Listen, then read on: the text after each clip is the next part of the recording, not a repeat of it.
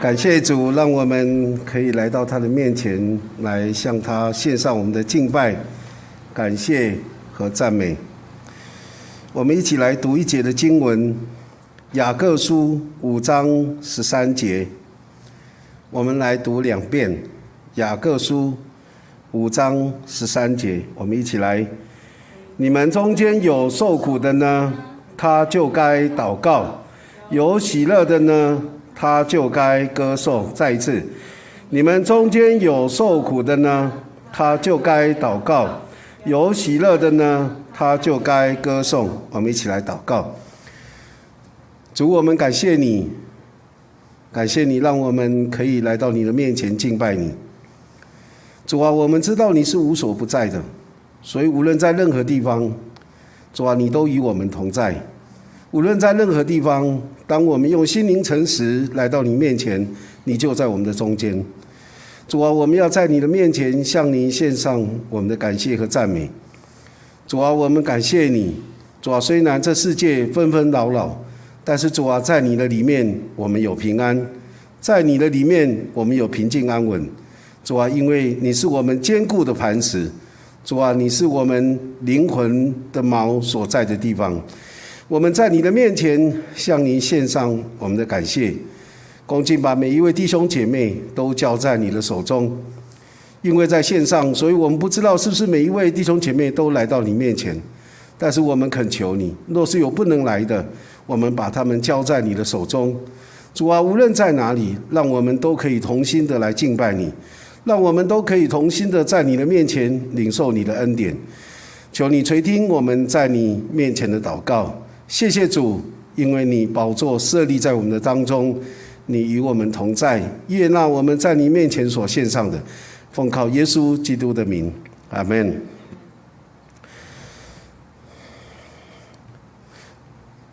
我常常在想，我们是教会的全职同工，主要的工作。就是教会所有的工作，我们常常被请求帮忙祷告，无论是为生病的家人，或者是弟兄姐妹自己，或者是为受伤的人，或者找房子，或者要搬家，或者要工作，或者在国外的这些亲友等等等等的。但是在这许许多多寻求代祷的事情当中，最多的是为生病的人祷告，为生病的人祷告。有些时候我会问师母一个问题：为什么要为生病的人祷告？意义在哪里呢？我们希望透过我们的祷告，让生病的人可以好起来吗？若是没有好起来呢？我们还需要继续的祷告吗？到底？这样的一个祷告的意义在哪里？师母认为，他实在是不知道那个标准的答案是什么，但是他认为，他相信很单纯的相信，透过祷告，生病的人可以好起来，因为他自己就有这样的经验。医生说，他活不过十五岁。一个少林寺的老师傅也说他活不过十五岁。那一年，他几乎心脏要停止跳动。可是当他看见福音书里面记载耶稣医治有病的人，他就把心脏病的药丢了，手手手就按着他自己的心脏跟神这样的祷告。很奇妙，上帝就医治他的身体。过去他在读书的时候，从来不用上体育课，因为一上体育课他就晕倒。看见海浪在那里一波一波的涌上来，他也会晕倒。所以他是没有办法来承受这样的一种，不管是激烈的运动，或者是海浪这样的一波一波的涌上来这样的一种感觉啊。但是上帝真的很奇妙，医治了他。他不只是活过十五岁，他也活到现在五十五岁。上帝很恩待他，所以他有这样的一个经历。上帝垂听祷告。其实他那时候跟上帝祷告的时候，他根本还没有成为基督徒，他只是读圣经，他想耶稣医治很多病人，应该也可以医治他，他就很单纯的这样的祷告，所以上帝就医治他。为什么在我们刚刚所读的雅各书五章十三节里面，雅各会说有受苦的人呢，他就应该祷告？为什么有受苦的人就要祷祷告呢？圣经中给我们两个在受苦当中祷告的一个典范。第一个就是克西马尼园里面的祷告。当耶稣被卖的那一夜，他和门徒吃完了最后的晚餐，他带着门徒来到克西马尼园，他要求门徒等他，他要去祷告。他就带着彼得跟西比泰的两个儿子往更里面的地方去。边走就忧愁起来，心里极其难过，说：“我心里甚是忧伤，几乎要死。你们在这里等候，和我一同警醒。”然后他就稍往前去，伏伏在地，就跟天上的父这样的祷告说：“我父啊，倘若可行，求你叫这杯离开我；然而不要照我的意思，只要照你的意思。”耶稣在即将面对十字架的苦悲的时候，他心里面极其忧伤，几乎要死。路路加福音里面是这样的形容：耶稣极其伤痛，祷告更加的恳切，汗珠如大雪点滴在地上。耶稣是这样的面对他的苦难。他来到父上帝的面前，求告神的恩典。他的难过、忧伤是那样的大，到一个地步是几乎要死。他没有像约拿一样逃避上帝的旨意，逃避上帝的呼召。耶稣他借着祷告，勇敢的面对苦难，面对自己。面对他的父上帝，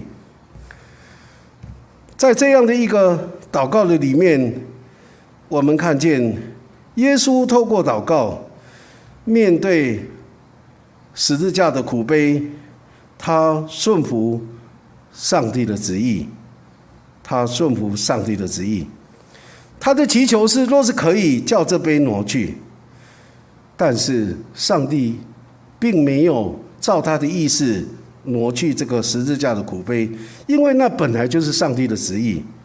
而当耶稣知道上帝的心意的时候，他只做了一件事情，他就是顺服，顺服上帝的旨意。第二个祷告的典范，就是耶路撒冷教会的一个祷告。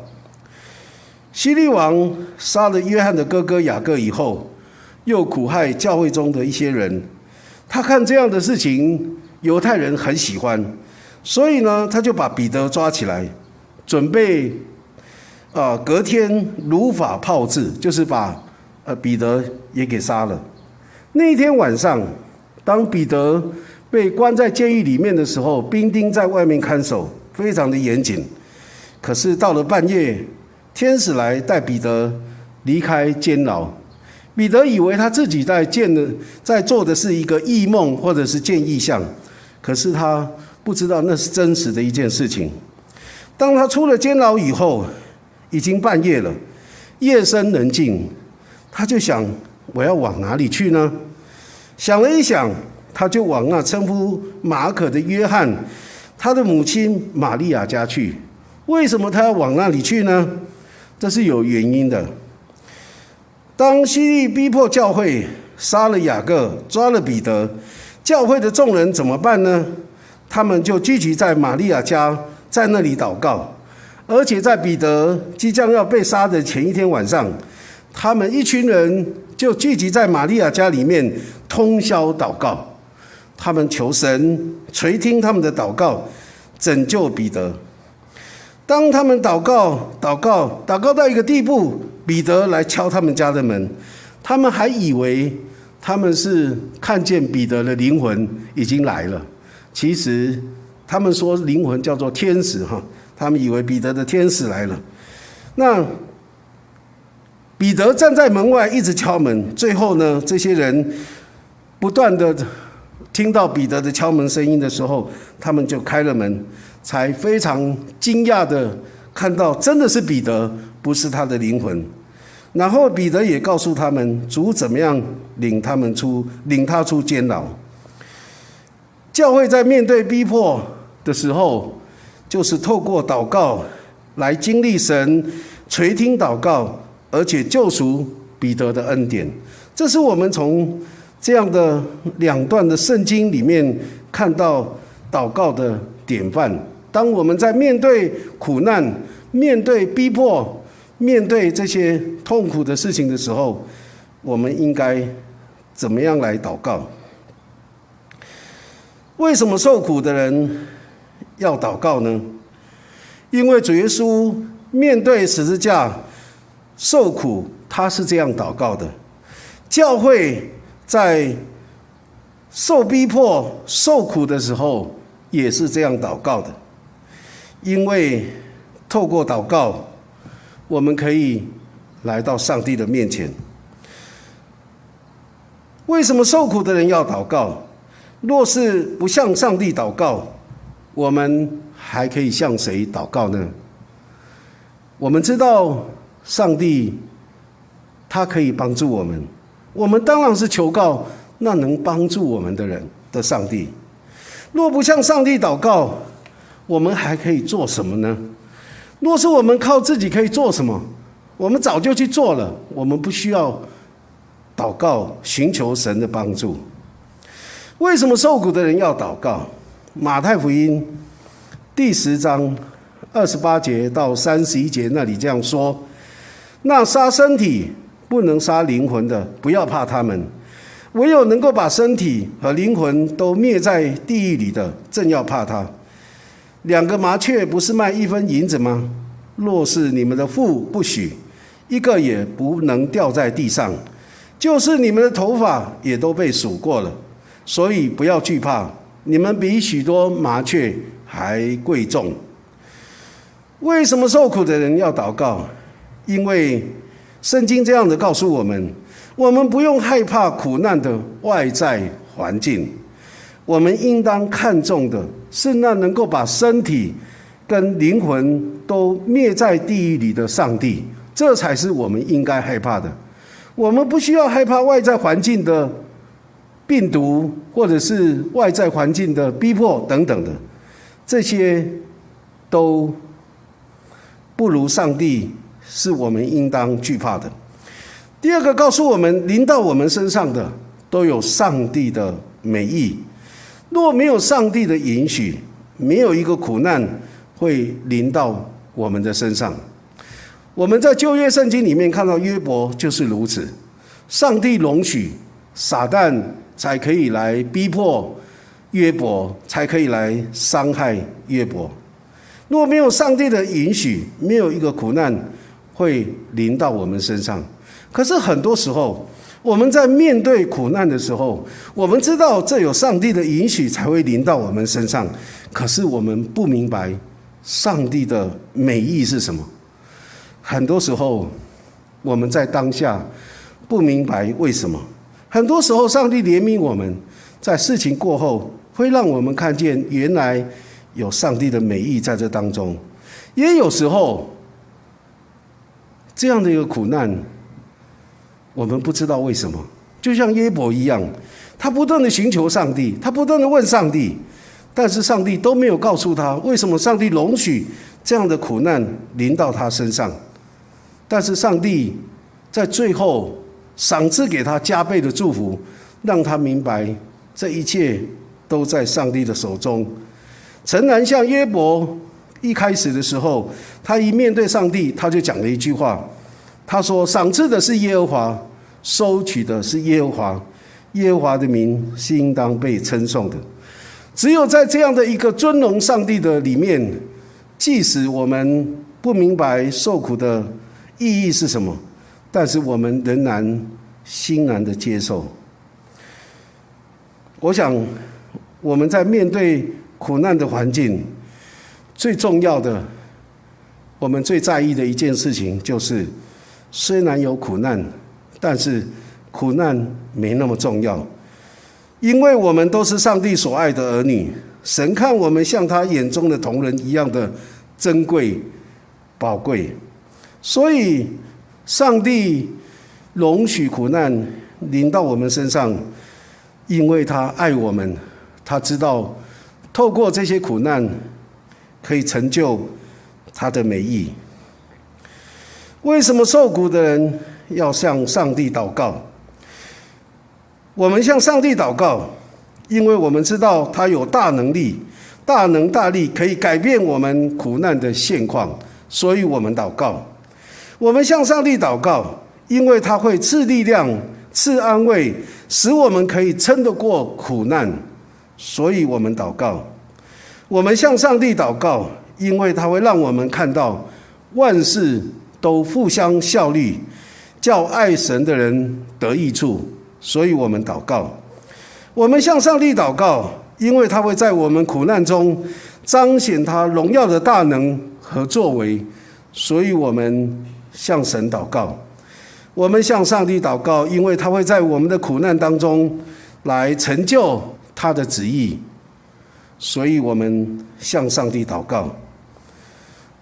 虽然我们不知道苦难为什么临到我们，但是我们只求上帝的旨意能够成就在我们的身上，就像行在天上一样。所以，当我们在苦难当中的时候，我们的祷告内容应该是什么呢？我们应该像主耶稣一样。在神的面前这样祷告说：“我父啊，倘若可行，求你叫这杯挪去。”我们可以先把我们一切的期望、渴求、需要都告诉神，不要客气，尽量的说。你希望在这苦难当中怎么样？神怎么样的赐福给你，帮助你？你尽量说。你可以开一切的支票来跟神要求，但是。最后的时候，我们需要有这样的祷告，就是耶稣说的：“然而不要照我的意思，只要照你的意思。”我们要求上帝的旨意成就在我们的身上，就如同行在天上一样。其实，耶稣的祷告，也就是他教导我们：我们来到神的面前，应当向神求什么？先求神的国和神的义，然后呢？耶稣说：“其他一切我们所需要的，神都会赐给我们。当我们先求神的国、神的义，当我们先求神的旨意成就在我们的身上的时候，你会发现，你一切的期望、渴求、需要，神都知道，神都会赏赐给你。再来，我们要看到的是，当我们知道祷告的意义，当我们知道祷告的内容。”那我们怎么样让这样的一个祷告能够很实际的在我们生活当中来应用呢？第一个就是当我们面对新冠病毒仍然在持续的蔓延，仍然深深的影响我们的工作、学习、生活、经济、人际关系，我们该怎么样在神面前祷告呢？我想从刚刚的。祷告的内容跟意义里面，或者耶稣的榜样里面，我们应该知道我们要怎么样来祷告。第二个，当全球软化影响气候，无论高温酷热的太阳造成洪水的暴雨、冰冻啊极冻冰寒的冬天，或者是干旱缺水的日子，我们应该怎么样在神面前祷告？我想我们会知道怎么样向神求。才是好的。当我们面对家人老化带来的种种不便，当我们的家人罹患重症或者是绝症，当我们的亲友发生重大的变故，当我们的工作有很大的困难或挫折，当我们的家庭关系有很大的伤害甚至离异，我们应该怎么样在神面前祷告呢？我想，我们来到神的面前，神会知道。我们所面对的一切，神会赐给我们够用的力量跟恩典，帮助我们能够胜过这一切。当我们的日子过得越来越枯燥乏味，当我们的心灵越来越空虚无趣，当我们的信仰越来越单调形式，当我们对未来越来越没有盼望，我们应该怎么样在上帝面前祷告呢？我们存活的意义是在基督的里面，唯有在基督里面，我们所有一切才有意义。离开了基督，就没有一点点任何的意义了。当我们看见我们所处社会的混乱、人心诡诈、贪婪，社会充斥不公不义、不仁、腐败堕落，我们应该怎么样在神面前祷告呢？其实这些的议题都是我们可以在神面前很实际祷告的，因为神给我们这样一个祷告的权柄，我们可以把这一切带到上帝的面前，因为他是做宝座的王。不要忘记了，他是我们的父，我们是他所爱的儿女，他掌管天地一切所有的，他也很乐意垂听我们向他的祷告，所以让我们一起。来向神呼求、祷告，把一切我们所面对的都向神说。既过上帝没有照我们的意思，而是照他自己的意思，我们也应该在神面前耐心等候、欣然接受，因为他一定有他美好的旨意要成就在每一个相信他的人身上。让我们一起把一切的感谢。颂赞归给我们的上帝，我们一起来祷告。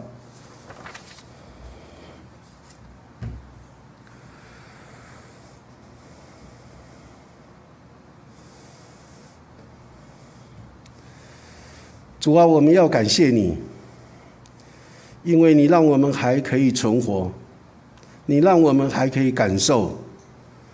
主啊，你让我们还可以给予，也可以领受。主啊，我们为这一切的恩典向你献上感觉。主啊，我们感谢你，让我们身处在这样的一个世代的里面。虽然有很多的人在说世界的末日已经到了，其实这样的一个新闻根本毫无任何的新闻意义，因为在两千多年前，你早已经告诉我们末日近了。主啊，我们感谢你，在这样一个即将面对主啊你再来的日子，主你告诉我们，我们要警醒在你的面前，就像当日你吩咐门徒，当你面对十字架的苦难的时候，你要他们跟你一同来警醒祷告。你告诉他们说，我们心灵固然愿意，但是肉体常常是软弱的。主啊，我们唯有。警醒在你的面前来祷告，主啊，我们才能够看见你荣耀的作为，看见主你荣耀的彰显。所以主，我们在你的面前恳求你，让我们在你面前谨慎自守，警醒祷告，一起跟你来经历那荣耀的时刻。主啊，我们在你的面前向你献上感恩。虽然我们看见我们所处的社会是这样的一个混乱的情况，可是主啊，这却告诉我们，在一个罪恶所玷污的世界，本来就是如此；在一个被罪所充满，而且被罪在这里作王的时候，人本来就会有这样的一些的反应。主啊，求你让我们在你的里面不会感到惊慌害怕。